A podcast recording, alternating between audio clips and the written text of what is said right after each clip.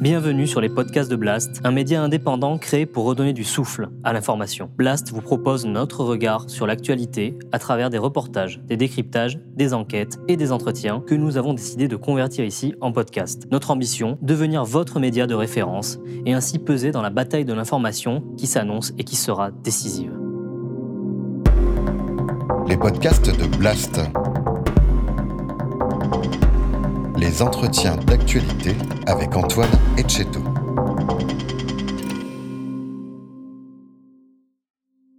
C'est pour ton pays, c'est pour la magie. Si l'on en croit la presse, votre ministre de la Transition énergétique coche toutes les cases du bingo de l'oligarchie. Fraude fiscale, népotisme, dissimulation et conflit d'intérêts avec les industries les plus polluantes. J'ai pris connaissance ce matin des allégations fausses et calomnieuse publiée par Disclose. La place au sein du gouvernement est menacée ou pas? J'ai pas lieu de le penser. Euh, c'est plutôt euh, le moment de faire des bonnes affaires euh, en bourse aujourd'hui. D'abord parce que je connais très bien personnellement Agnès Pannier-Runacher. Que je sais que c'est quelqu'un qui est. Les gens connaissaient très bien Jérôme Cahuzac. Hein. C'est clairement un montage d'optimisation fiscale. Et quand on est ministre, est-ce que c'est ça qu'on a envie de donner euh, comme image? Est-ce que cet exemple-là qu'on avait envie de donner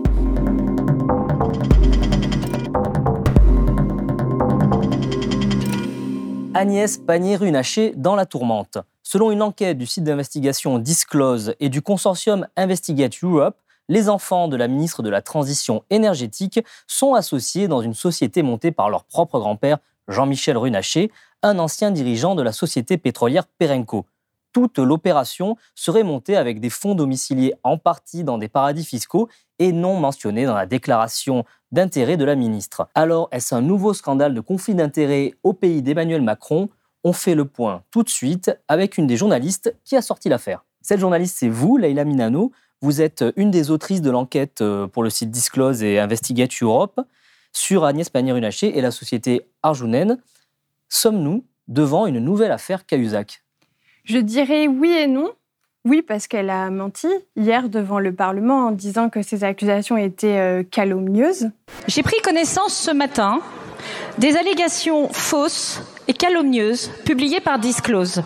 Et non, parce que euh, dans le cadre de l'affaire euh, Jérôme Cahuzac, on était euh, devant un compte euh, qui appartenait euh, donc euh, à Jérôme Cahuzac, donc le ministre du budget de l'époque, mais qui lui appartenait directement, un compte en Suisse. Je n'ai pas, monsieur le député, je n'ai jamais eu de compte à l'étranger, ni maintenant, ni avant. La différence avec Arjunem, c'est que euh, Agnès Pannier-Runacher est représentante légale de ses enfants. Elle a les pleins droits, mais de fait, il y, a, il y a cet écran qui est différent. Pour qu'on comprenne bien cette structure euh, d'Arjunem, qui est en fait les- les- le, le composé des trois noms des enfants de la ministre, hein, assez clairement, euh, on voit que c'est un truc familial. C'est donc quatre petits-enfants d'une même famille, trois d'Agnès Pannier-Runacher et leurs cousins, qui sont euh, devenus actionnaires pour une somme symbolique de la société de leur propre grand-père, qui lui apporte 1,2 million d'euros de fonds propres, mais qui ne sont pas du cash, qui sont des actions. Et il se trouve que ces actions, d'après l'ens- l'ensemble, d'après vous, hein, l'ensemble de ce patrimoine provient en fait de fonds spéculatifs dissimulés dans des paradis fiscaux et dans lesquels Perenco, le grand pétrolier, détenait ses propres investissements à l'époque. C'est bien ça. C'est très bien résumé.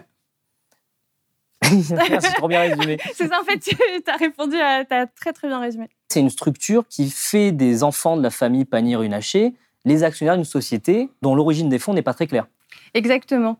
En fait, le père d'Agnès euh, Pannier-Runacher, qui s'appelle Jean-Michel Runacher, qui est un leader historique euh, de la pétrolière Perenco, a apporté 1,2 million d'euros, non pas en numéraire, en cash, mais en investissement, en part dans des fonds spéculatifs. Donc du coup, je vous épargne les noms euh, de, ces, euh, de ces fonds euh, spéculatifs, mais il se trouve que grâce à notre enquête, l'enquête Disclose Investigate Europe, on a réussi à remonter le fil de ces fonds spéculatifs, donc cachés derrière des sociétés écrans. on, a, on a étudié les registres du commerce, etc., de différents, de différents pays pour ré- réussir à prouver que ces fonds étaient un euh, basé à Guernesey, donc Guernesey qui est un paradis sur la liste noire des paradis fiscaux en 2019 de l'Union européenne quand même. On est sur l'Irlande, donc l'Irlande, le royaume des GAFA, Euh, donc du coup, on va s'enregistrer en Irlande pour échapper à l'impôt. Et par ailleurs, euh, le euh, Delaware, donc un État américain fort connu pour, pour ses pratiques en termes de société fictive. Voilà, donc c'est ça que, qu'on prouve que Arjunem, en fait, est alimenté par des fonds spéculatifs qui sont enregistrés dans des paradis fiscaux. Et le lien, donc, qui est vraiment voilà, le, fond symbolique de l'affaire, le lien avec le pétrolier Perenco pour lequel travaillait le, grand-père euh, Runacher, euh, c'est que l'argent, en fait, ces fonds spéculatifs viennent des mêmes placements que le, que pétrolier. Exactement. En fait, il se trouve que dans ces fonds-là, donc ces trois fonds spéculatifs, Perenco, donc la deuxième pétrolière de France, la première indépendante européenne, également investissait en 2016 au moment de la création. Peut-être d'ailleurs qu'elle investit toujours, hein. ça on ne le sait pas. Mais en tout cas, en 2016, elle investissait toujours. Et donc du coup, quand on est ministre de la transition énergétique, ça peut poser question. Moi, je ne partage pas ce, point de vue et, je tiens à l'exprimer. D'abord parce que je connais très bien personnellement Agnès Pannier-Runacher. Que je sais que c'est quelqu'un qui est. Beaucoup de gens connaissaient très bien Jérôme Cahuzac. Hein. Symboliquement, c'est pas génial. Exactement. alors, elle se défend, hein, la ministre, c'est son droit. Elle explique que euh, la situation patrimoniale de sa famille ne souffre d'aucune ambiguïté et dénonce des allégations calomnieuses, c'est-à-dire votre enquête. Euh, interrogée par vous, elle renvoie vers son père et dit qu'en fait, c'est son père qui gère la société, qu'elle elle, n'a fait que signer parce que c'est la représentante de ses enfants, et que tout ça ne la concerne pas en fait. Il faut savoir qu'Agnès Pannier-Runacher, quand elle signe les documents d'enregistrement, elle se présente comme directrice financière. Elle sait parfaitement ce qu'elle signe. C'est quelqu'un qui a des jetons dans plusieurs entreprises privées, qui est diplômée d'HEC. Elle se présente elle-même comme directrice financière et responsable des portefeuilles dans les documents d'enregistrement. On n'est pas euh, vers quelqu'un qui connaît pas du tout ça. C'est pas la maman gâteau qui vérifie pas les papiers. Exactement. On est sur une professionnelle des investissements financiers. Et donc du coup, elle signe, elle est au courant de ce qu'elle signe elle travaille, euh, elle est représentante par exemple hein, de Bourbon, euh, d'une pétrolière, elle travaille pour la Compagnie des Alpes, enfin, c'est une financière, c'est pas quelqu'un qui est boulanger.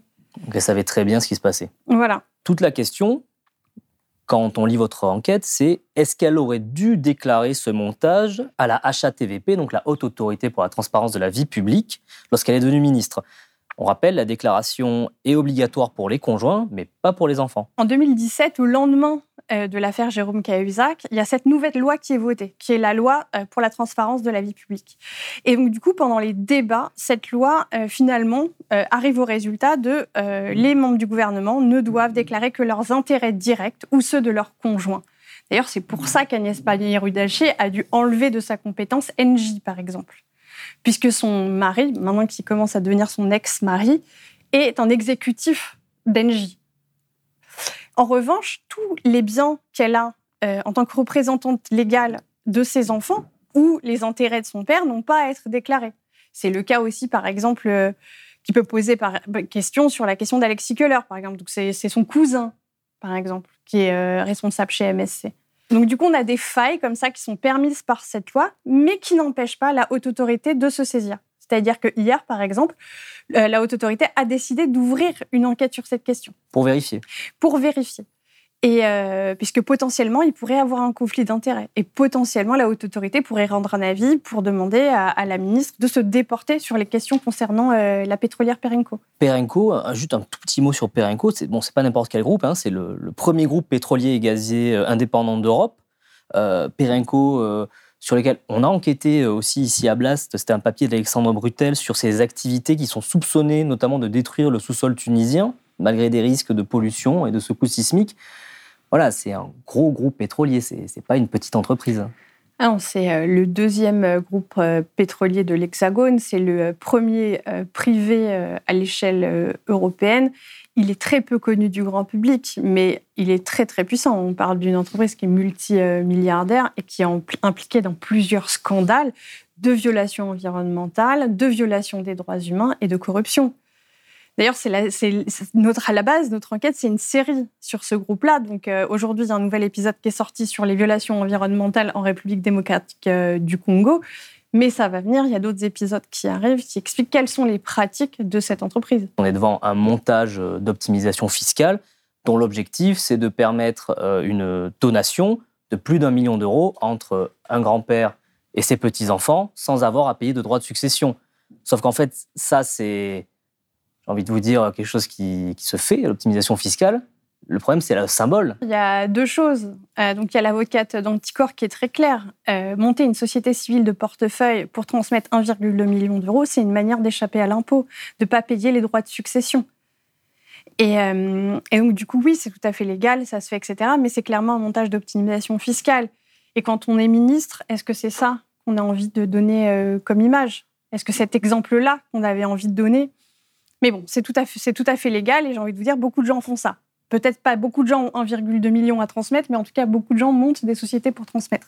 Il se trouve aussi que cet argent euh, est l'argent euh, de euh, Jean-Michel Runacher, qui a travaillé toute sa vie pour Perenco.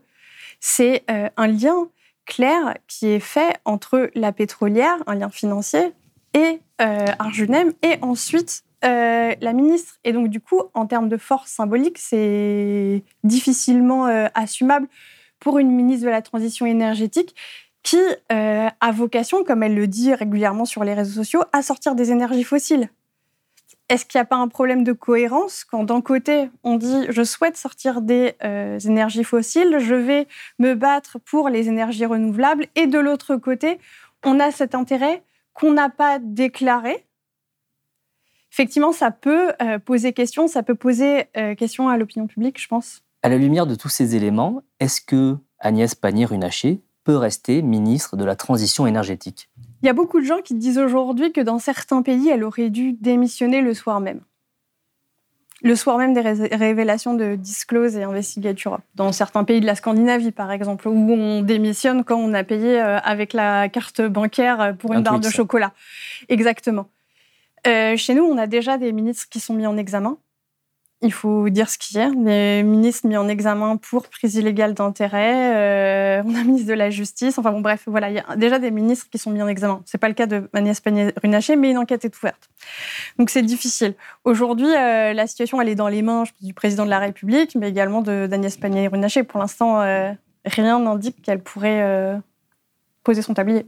En tout cas, pour l'instant, du côté de la majorité, on fait plutôt bloc. Nous sommes dans un hémicycle, pas dans un tribunal, Madame la Présidente en expliquant euh, ce qu'elle a dit, qu'il n'y avait rien euh, d'illégal et qu'il n'y avait pas lieu d'y voir un conflit d'intérêts. Sa place au sein du gouvernement est menacée ou pas? J'ai pas lieu de le penser. Pour l'instant, elle est soutenue. Euh, je peux pas dire que euh, le gouvernement euh, l'abandonne. Enfin, j'ai pas l'impression. Et euh, mais en revanche, il y a toujours pas de, de, décision qui est prise. Je crois qu'Olivier Véran a dit qu'il n'y avait rien d'illégal. Donc à partir du moment où il y avait rien d'illégal, et eh ben ça, ne posait pas de problème. donc encore une fois, pour l'instant, rien n'est fait. Et on va voir comment ça se, va se passer la suite. Je te rappelle de l'affaire euh, Jérôme Cahuzac, qui a dû partir, mais en tout cas, il y a une loi sur la transparence de la vie publique qui est sortie. Est-ce qu'aujourd'hui, l'impact, ce serait pas une modification de cette loi sur la transparence de la vie publique pour la rendre un peu plus compatible avec ça? Pourquoi pas ne rendre obligatoire aussi ces intérêts-là? De la déclaration d'intérêts familiaux Ça peut être aussi ça, la manière de réagir à, à ce genre de, de révélation. Il faut aller plus loin dans le contrôle de nos élus? Je pense que là, oui. Je pense que euh, il se trouve que quand on a un cousin qui dirige euh, une entreprise euh, aussi importante qu'on a un poste là, quand on est ministre de la transition Ça, écologique, exactement, Alexis Kohler, quand on a euh, une ministre qui a des, euh, par le truchement de sa responsabilité légale, des intérêts qui sont mêlés à ceux d'une pétrolière, etc., on se dit que ça devrait être au moins déclaré. C'est-à-dire le jour où la route de Perenco croise celle de la ministre, euh, le citoyen, la citoyenne sait que la ministre a ces euh, intérêts-là euh, publics. C'est bien ça quand on parle de prise illégale d'intérêt, c'est que si un jour Agnès Pannier-Runacher est amenée à interagir, trancher, prendre des décisions dans un secteur des énergies fossiles, où Perenco, qui se trouve être le groupe de son père, ou les actifs liés à ceux de Perenco ont permis à ses enfants de toucher une somme d'argent sans avoir à débourser de droits de succession, est-ce que à ce moment-là, elle ne sera pas tentée, c'est ça le prix illégal d'intérêt, de favoriser euh, ce, groupe-là? C'est ça dont, on a peur. Exactement. Et le fait de rendre public ces intérêts-là, ça permet d'éviter ça. Ça permet d'avoir que le citoyen, la citoyenne puisse regarder ça, puisse dire, OK, elle a pris cette décision, mais il y a ça qui a pu rentrer en, cause dans cette décision. Le, nom d'Alexis Kohler est revenu plusieurs fois au cours de l'entretien, avec ses liens familiaux, avec les actionnaires de MSC Croisière, qui est un des plus grands armateurs du monde. Mais avant, il n'y a pas que lui. Euh, on a eu Jean Castex, euh, qui va devenir le patron de la RATP. La HATVP euh, a émis un avis favorable avec réserve. On avait Jean-Baptiste Djebari, qui voulait aller vendre des voitures de luxe propulsées par hydrogène. Elisabeth Borne, avant, elle était chez Eiffage. Donc elle a organisé la privatisation des autoroutes avec ce même Alexis Kohler. on a Dupont-Moretti, quand il est devenu garde des Sceaux, il a voulu régler ses comptes avec certains magistrats du, PNF. bon, la liste apparaît interminable. Euh, Mediapart euh, recense 40 affaires euh, judiciaires depuis 2017. Quand on voit tout ça, est-ce que cette volonté qui a été affichée de recourir à la société civile, mais pas à n'importe laquelle, à la société civile de la finance, de l'industrie, est-ce que mécaniquement, c'était pas prendre le risque d'avoir une multiplication de ces problèmes de conflit d'intérêts entre privé et public Je pense que toutes ces affaires que, que vous venez de, de dégrainer, ça, illustre euh, les choix euh, d'Emmanuel Macron d'avoir recours en fait à une certaine société civile euh, pour garnir son gouvernement. on est chez des professionnels de l'industrie des euh, chefs euh, d'entreprise, euh, des, représentants de conseils d'administration, on est sur des financiers, on est sur des personnes qui, même par leurs liens familiaux, sont déjà baignées dans, dans l'industrie et dans la haute industrie, dans ces grandes entreprises françaises. Et donc forcément, enfin pas forcément, il n'y a pas d'écran aujourd'hui, puisque la loi sur la transparence n'est pas encore adaptée pour éviter que ces personnes-là franchissent la barrière. Et donc, et par ailleurs, il n'y a pas de, sanctions qui sont prises euh, quand euh, ces personnes-là sont prises euh, la, main dans le pot de confiture. C'est-à-dire que souvent, la presse révèle l'affaire, l'histoire monte, les gens s'indignent, mais ensuite les personnes restent en place. Donc du coup, le message, c'est celui-là qui est envoyé, c'est un message d'impunité. Et donc du coup, effectivement, on peut se demander que si on ouvre la porte comme ça, je, je on autorise quelque part ce genre de choses à, se reproduire. Il y a un sentiment d'impunité un peu vertigineux euh, à la tête de l'État? Ah, mais C'est incroyable les réactions que j'ai depuis la publication de notre enquête euh, hier si les gens sont révoltés en fait. C'est des gens qui, euh, cet été, euh, ont vu les forêts euh, brûler, étaient chez eux sous 40 degrés, se disent qu'est-ce qui va se passer demain si j'ai pas de quoi me chauffer? Et puis du coup, on leur présente la ministre de la Transition énergétique qui est là pour changer les choses avec un nouveau plan. Et en fait, il se trouve que voilà ce qui se passe. La déception des gens est grande et euh, la colère des gens est là. Et, euh, voilà, et je n'avais pas réalisé sans doute à quel point elle était importante. À quel point cette énième affaire, euh, ça pourrait représenter la goutte d'eau. Peut-être. Peut-être, oui. Si vous avez aimé ce podcast, s'il vous a été utile, n'oubliez pas de nous mettre des étoiles ou de le partager autour de vous ou sur vos réseaux sociaux. Blast est un média indépendant, et si tous nos contenus sont en libre accès, c'est grâce au soutien financier de nos blasters et abonnés. Pour nous soutenir, faire un don unique ou mensuel, rendez-vous sur blast-info.fr slash soutenir. Blast, c'est aussi une web télé disponible sur YouTube et Peertube et présente sur tous les réseaux sociaux. Alors suivez-nous pour ne rien rater de nos contenus et abonnez-vous à notre chaîne YouTube.